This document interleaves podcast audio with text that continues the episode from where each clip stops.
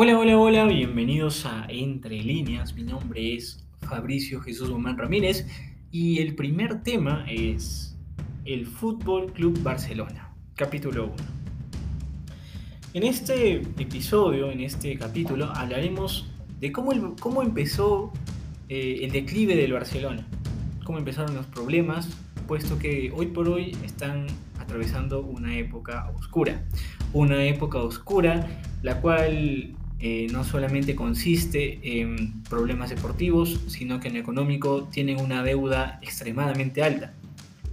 Una deuda extremadamente alta que pasó puesto que la directiva se alocó. Se alocó porque, bueno, considerando que 2014, 2015 el Barcelona se hizo con el tridente de ataque probablemente el más peligroso de la historia, con Messi, Neymar y Suárez, tenían a Neymar referenciado como el futuro del Barcelona, el futuro Messi, por decirlo así, ¿no? El que iba a comandar al equipo. 2014 y 2015 lograron conseguir absolutamente todos los títulos. Copa, Liga y Champions. ¿Verdad?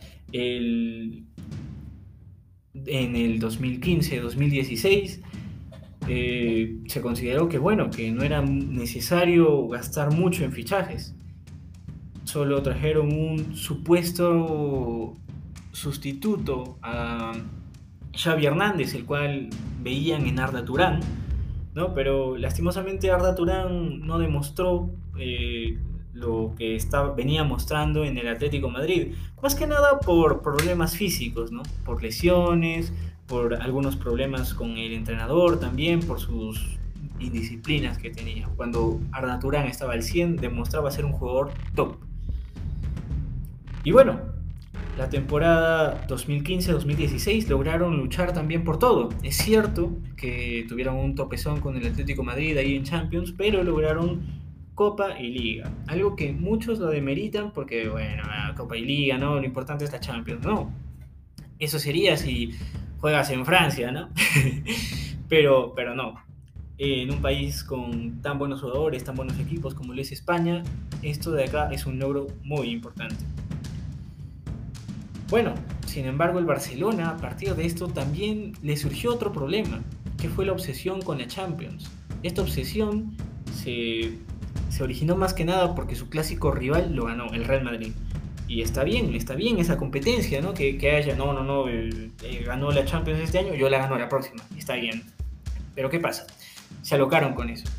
A esto se le suma que también se alocaron con el tema de quién puede sustituir a Neymar, puesto que en la temporada 2016-2017 a finales, Neymar dejó al club con una cantidad de, 2000, de 222 millones de euros. Y bueno, cualquiera diría, vamos, 222 millones de, euros, hay que gastarlos en, en hacer una buena defensa, en hacer un buen mediocampo. Y bueno, eh, tenemos a probablemente el que en ese entonces era el mejor delantero del mundo y el mejor jugador del mundo, que era Luis Suárez y Lionel Messi. Pero no, el Barcelona se centró únicamente en reemplazar a Neymar. Un jugador, Ousmane Dembélé, que le estaba rompiendo en el Borussia Dortmund y, se veía con un potencial para ser eh, uno el futuro del fútbol, ¿no? junto con su compatriota Kylian Mbappé. El Barcelona, eh, desesperado, pagó 150 millones de euros por este jugador. Y bueno, eh, los problemas físicos también le llegaron, ¿no? Es cierto que ha tenido un poco de mala suerte el Barcelona también con estos fichajes, puesto que si Dembélé eh, muchos partidos demostró el gran potencial que puede tener y los problemas físicos eh, han arruinado y han frenado un poco su carrera. ¿no? Se fue Neymar, se fue Neymar y el Barcelona se alocó con esto. El Barcelona fabricó una obsesión por ganar la Champions y pensaban que con estrellas se iba a conseguir. Echaron jugadores como Coutinho, Dembélé, pero nunca se dieron cuenta que el principal problema lo tenían en defensa. Puesto que, bueno, te pasó ¿no? con el Atlético Madrid, pero después de eso, cuando ganas 4 a 1 en el Camp Nou y te remontan 3 a 0 en Roma, bueno, pues dices, vamos, que tal vez el problema no sea en ataque, tal vez el problema sea un poco más en defensa, ¿no?